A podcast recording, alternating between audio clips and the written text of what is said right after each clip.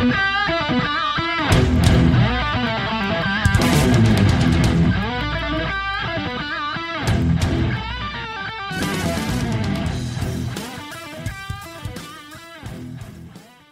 pessoal, estamos aqui na nossa última live do Som na Caixa, né? Contemplando aí o último envio do, da Rock Legends 2, que foi o livro aqui do Jimi Hendrix, Wild Thing, que o Marcelo também recebeu aí, todo mundo que está aqui já, não sei se está todo mundo lendo, mas todo mundo com certeza recebeu. Então a gente vai bater um papo, ah, que coisa linda. A gente vai bater um papo aí sobre Hendrix de um modo geral e falar um pouquinho também desse livro e conhecer aí a relação do, do Marcelo com o Hendrix. Marcelo é editor e tradutor há, há 14 anos, inclusive está trabalhando aqui em um livro nosso também, e já escreveu para vários veículos de comunicação e é um grande fã de Jimi Hendrix, aí ele vai compartilhar algumas coisas com a gente aí. Então, bom, Marcelo, aí é contigo, cara. Conta aí pra gente né, um pouco, se apresenta um pouco a sua trajetória aí como tradutor, editor, né, por onde você passou e já pode engatar e falar sobre a sua relação com o Jimi Hendrix aí. Fica à vontade. Ô Luiz, obrigado primeiramente para Belas Letras pelo convite para participar, para compartilhar um pouco desse meu amor, dessa minha relação com a música do Jimi Hendrix. É, para quem não me conhece, eu sou jornalista de formação, é, fiz especialização em produção editorial, trabalho há 15 anos com produção e tradução de livros, trabalhei em algumas editoras já. Atualmente estou produzindo alguns livros para Belas Letras também, traduzia já para Belas Letras, traduzi para outras editoras. É, no meu currículo de tradução tem livros sobre The Purple, Beatles e vários outros artistas e bandas de rock e heavy metal. E, enfim, escrevo para sites como igormiranda.com.br, já colaborei com vários outros sites, com a revista Rock Brigade, enfim, o currículo é ele está bem bem grande já, felizmente, já me possibilitou várias experiências bacanas relacionadas à música. E cara, falar sobre Jimi Hendrix é falar sobre pô, o cara que primeiro revolucionou a guitarra no rock, né? Mas um detalhe curioso é que o Jimi Hendrix, ele não é o que eu chamo de artista porta de entrada. Ou seja, é, tirando pessoas que, de repente, são mais velhas e que pegaram aquela rebordosa dos anos 70, quando, assim, pouco após a morte do Jimi Hendrix, o auge do Jimi Hendrix, né, é, da carreira dele, é, muitas pessoas conhecem o Jimi Hendrix por conta da influência que ele exerceu e exerce em outros artistas, né? Então, por exemplo, um cara que ouve de repente um Red Hot Chili Peppers, ele vê uma entrevista de John Frusciante e que o John Frusciante fala que o Jimi Hendrix foi o cara que revolucionou a cabeça dele que fez ele querer tocar, inspirou o estilo dele e tal.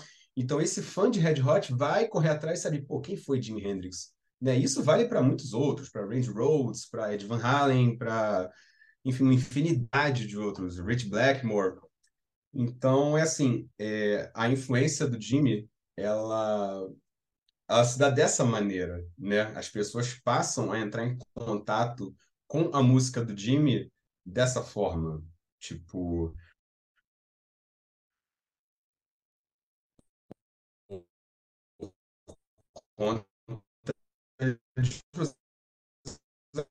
artistas que elas veneram que são contemporâneos a elas, falando, pô, ou então por conta do caráter revolucionário da música dele, é, por conta do experimentalismo dele ter sido aquele cara que é, primeiro ficou antenado nessa coisa de tecnologias e pedais de efeito e tal, e sabe, todo o caráter improvisacional da, da música dele, as apresentações sempre muito eletrizantes. E se a gente colocar no contexto histórico, também é, a gente está falando artista negro é, numa década, na década de 60 nos Estados Unidos, que é uma década em que ainda havia sim muita segregação, racismo, teve a, a marcha pelos direitos civis e tudo mais, e um artista que por conta dessa não recepção, não só pelo fato dele ser negro, mas pelo fato dele ser é, ousado, experimental, é, trocou os Estados Unidos pela Inglaterra. E enfim, era o mercado efervescente da época, você tinha a invasão britânica rolando, você tinha Beatles, Stones e tal, e você tinha uma tendência dos trios e quartetos ingleses a experimentar, improvisar, então ele se encontrou aí na Inglaterra e foi quando começou a mudar tudo e mudou até hoje.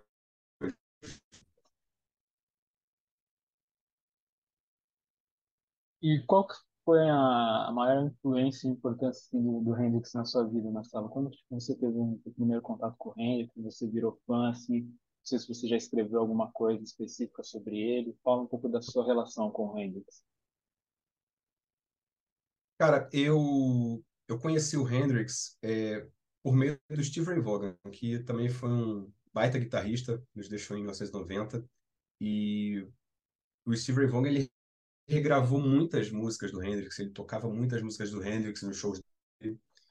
E foi como eu fui apresentado. Eu falei, pô, vou descobrir quem é esse cara. E aí foi, foi paixão, assim, a primeira ouvida, né? Acho que e, e, e, muito do que de guitarra foi desenvolvido ou aperfeiçoado pelo Hendrix né? Várias formas de tocar, vários tipos de palhetada, várias técnicas, assim, várias coisas parece que foi ele que inventou, né? Talvez nem tenha sido, né? Mas certamente foi ele que popularizou. Então, tá aí o motivo de tanta reverência, né? E, assim, para quem você disse que o Hendrix não é um artista meio porta de entrada, né? Ele tem uma carreira bem Uhum. curta, né? Apenas quatro anos aí. Mas qual que você acha que é o principal trabalho, assim, para a pessoa ter um contato com o Hendrix e se apaixonar, assim?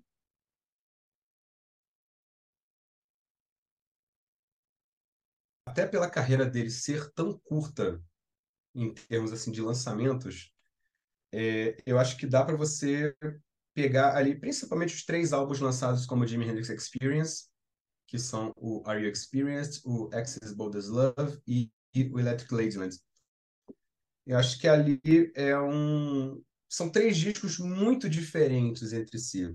É essa. Então, é difícil é, para um artista que tem uma um, um repertório tão vasto em termos de estilo, você apontar uma só obra.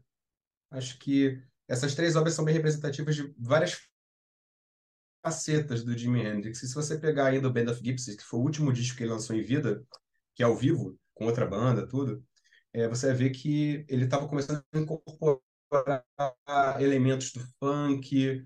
É, assim, ele era um artista muito, muito, muito versátil e que se não tivesse morrido tão prematuramente, com certeza teria experimentado muito mais coisas, teria explorado muitas outras vertentes. Em termos de, de leitura sobre Hendrix, eu não sei se você chegou a ter tempo de ler o Wild Thing, mas esse livro tem um diferencial que o Philip Norman ele teve acesso, um acesso privilegiado ao irmão do Hendrix, né.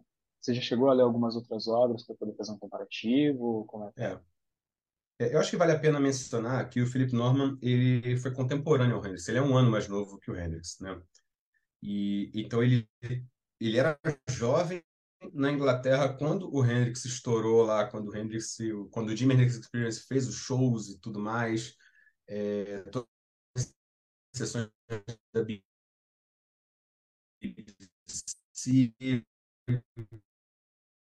Então ele acompanhou isso, estava em loco ali. E acho que esse é um diferencial quando o, o Bill ele meio que assistiu a é, o Philip Norman também é autor de outras biografias de celebridades dos anos 60, né? Mick Jagger, é, se eu não me engano, ele tem uma biografia do Lou Reed também. Então, ele é um cara muito versado nisso. E, obviamente, esse acesso privilegiado ao Leon, que foi durante muito tempo o cara responsável pelo espólio do Hendrix, é, é um diferencial, né? Porque muita, muita história, na verdade, de,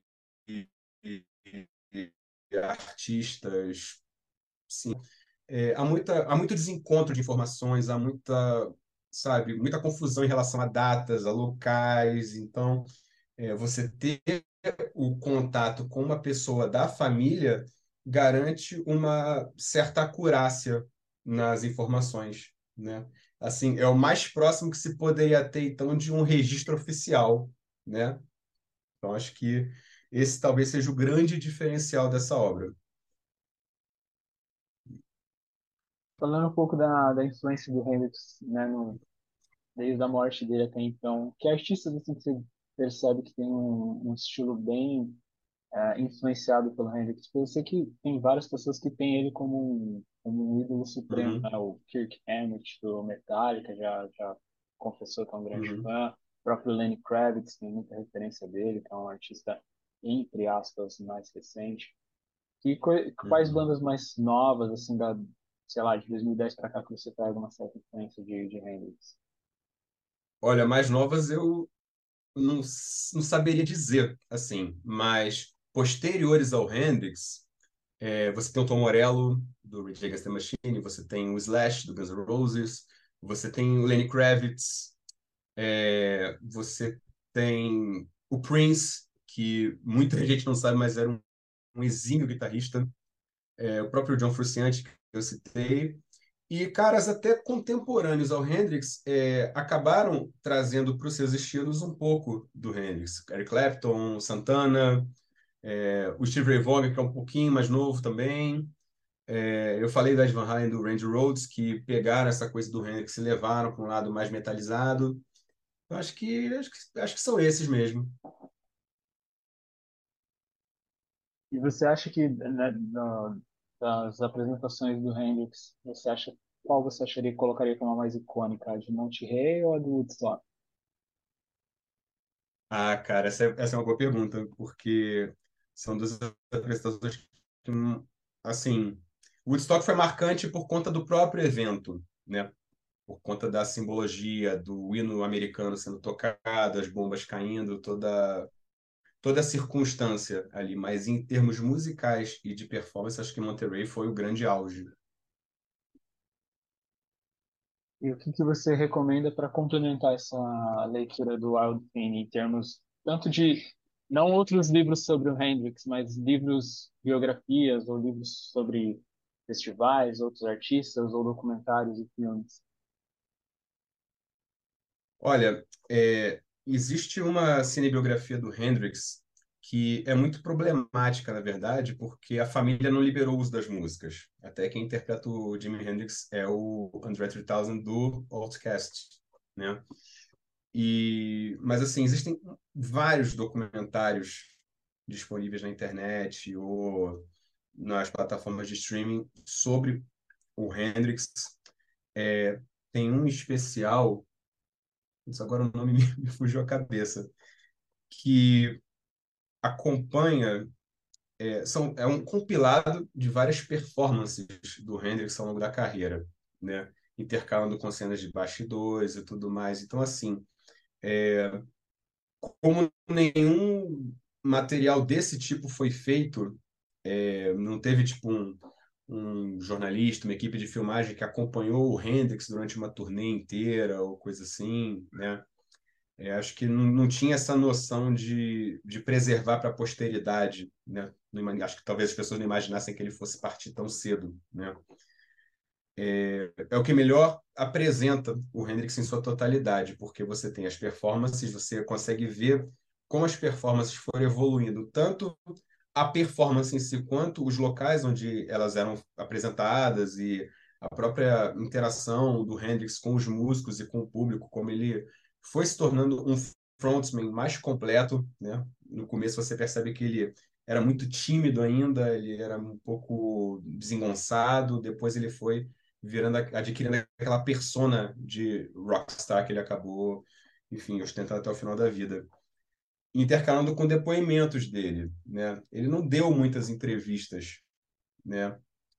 E então assim, eu acho que é um eu tinha que lembrar o nome do documentário agora, é, eu lembrando, vou deixar por escrito quando o vídeo estiver disponibilizado, porque realmente acho que vale muito a pena.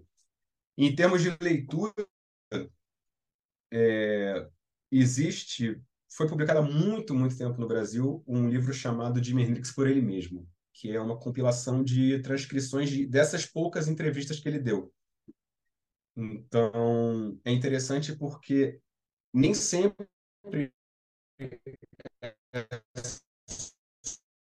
só sobre música. Então, a gente fala é, os primórdios dele é, na carreira, primeiras bandas, como é, a música para ele foi uma forma de foi um derivativo, né? Porque ele vem de um lar, de um, ele é filho de pais alcoólatras que viviam em pé de guerra, é, sabe? Ele teve vários irmãos que foram colocados para adoção por terem nascido com condições de saúde frágil e enfim, ele é um fruto de uma época, como eu disse, né, de segregação, de racismo, era uma família que passava por dificuldades financeiras e ficava mudando de uma casa para outra, então ele tinha essa perda constante de referenciais, então é, eram assuntos que eram frequentemente explorados nessas entrevistas com ele, então ter o ponto de vista dele é interessante. É, há coisas sim que constam aqui, é, mas o, como aqui a gente está falando de uma de um, uma outra pessoa escrevendo sobre, é, as informações elas estão um pouco mais elencadas e classificadas, assim, acho que até para poder conseguir abordar tudo. Inclusive esse livro aqui, o Althing, ele é muito bom é, na circunstância, assim, na ambientação, né? Ele ele meio que estabelece esses pontos de tipo, ah, tal coisa aconteceu porque isso estava acontecendo, isso possibilitou, isso viabilizou, isso acabou, sabe? É, não, é, não, não existem pontas soltas, por assim dizer, né? E, obviamente, cara, mergulhar fundo na discografia do Hendrix. A gente está falando de quatro álbuns lançados na carreira, mas existe uma infinidade de álbuns póstumos, não só ao vivo, porque o Hendrix ele era muito perfeccionista em estúdio, então ele gravava várias tomadas de uma mesma música, então, sim, todas essas tomadas, esses experimentos, essas músicas inacabadas foram sendo lançadas primeiro pelos empresários, depois pela família. Então, você tem aí pelo menos uns 30 álbuns póstumos com gravações inéditas de estúdio, mais uma infinidade de discos ao vivo. Eu tenho vários desses, acho que é, existem muitas pérolas perdidas nesses álbuns, né? E, e é isso, cara. É, é, esse, esse tipo de livro, acho que vai se encontro ou em muito, muitos casos esse reencontro com a obra do biografado, vir até com de outras formas, sabe?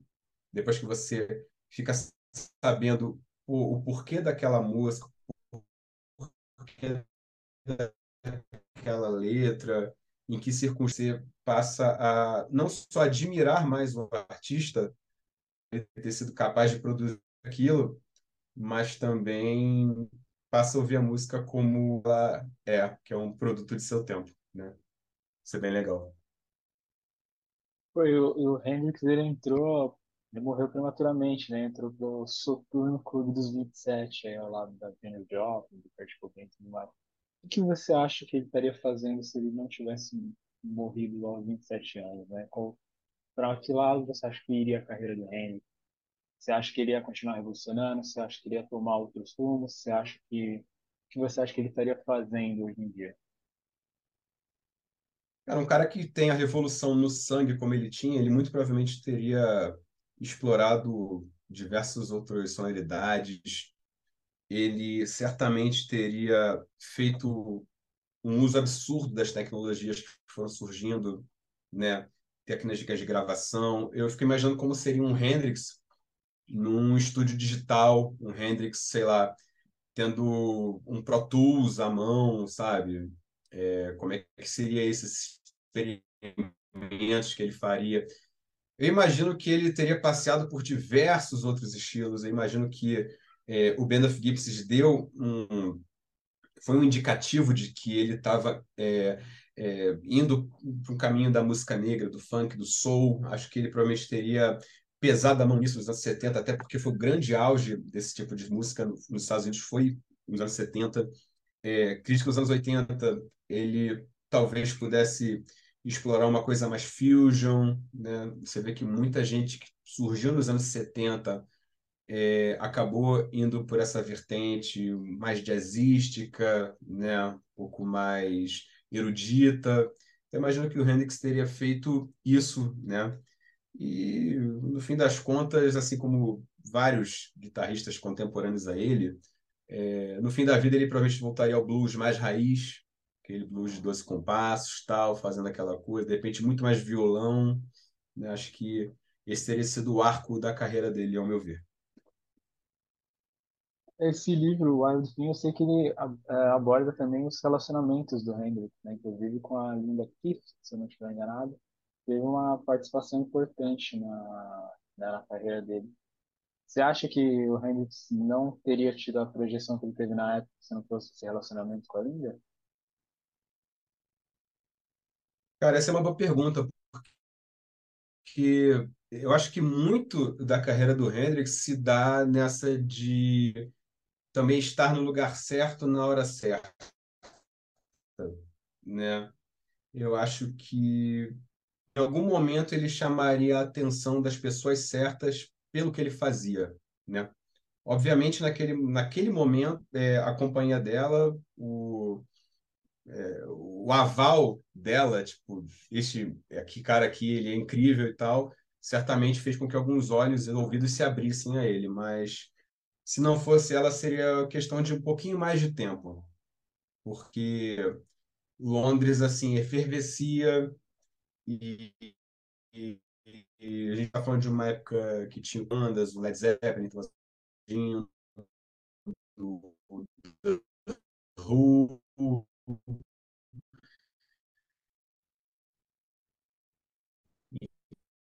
Então, assim, é, a juventude britânica estava descobrindo esse tipo de som, mas uma energia, de certa forma, furiosa, não era uma energia comedida, né? não era uma coisa segura, era um, era um perigo que atraía. Então, acho que seria só questão de tempo mesmo uh, até alguém sacar o potencial comercial daquilo e dar ele oportunidade.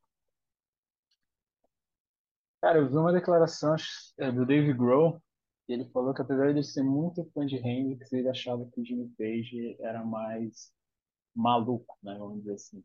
Você acha que o Hendrix na época dele ele tinha performance mais incendiária, mais explosiva assim, no palco, ou você acha que tinha alguém que ia competir com ele na época? Olha, é difícil, né? Porque a gente está falando de uma época em que as performances ao vivo eram basicamente movidas por drogas. Então, acho que era tudo uma questão de quem usava o quê e quanto usava, e tudo dependia muito também da resposta do público, né? Então, é, assim, eu vejo uma certa diferença nas performances, por exemplo, ele citou Jimmy Page, é, os shows do Led Zeppelin eram diferentes do que eram os shows do Jimi Hendrix Experience, né? Porque os shows do Led Zeppelin pareciam seguir um roteiro sabe? Por mais que você tivesse aquelas sessões de improvisação longas, solo de bateria, solo de tudo, né? É, o número do Jimmy Page com arco de violino que se tornou um icônico, é, era um era programado, vamos dizer assim, enquanto que o, o show do Jimmy Hendrix Experience era totalmente ditado é, pelo público, pela vibe, né? Então, o que você o, o que você mais tem é, de registros ao vivo do Jimmy Hendrix são shows completamente diferentes um do outro, né? Se músicas coincidem, a maneira que elas são tocadas não coincide em nada. Frequentemente colocava, sei lá, um trecho de uma música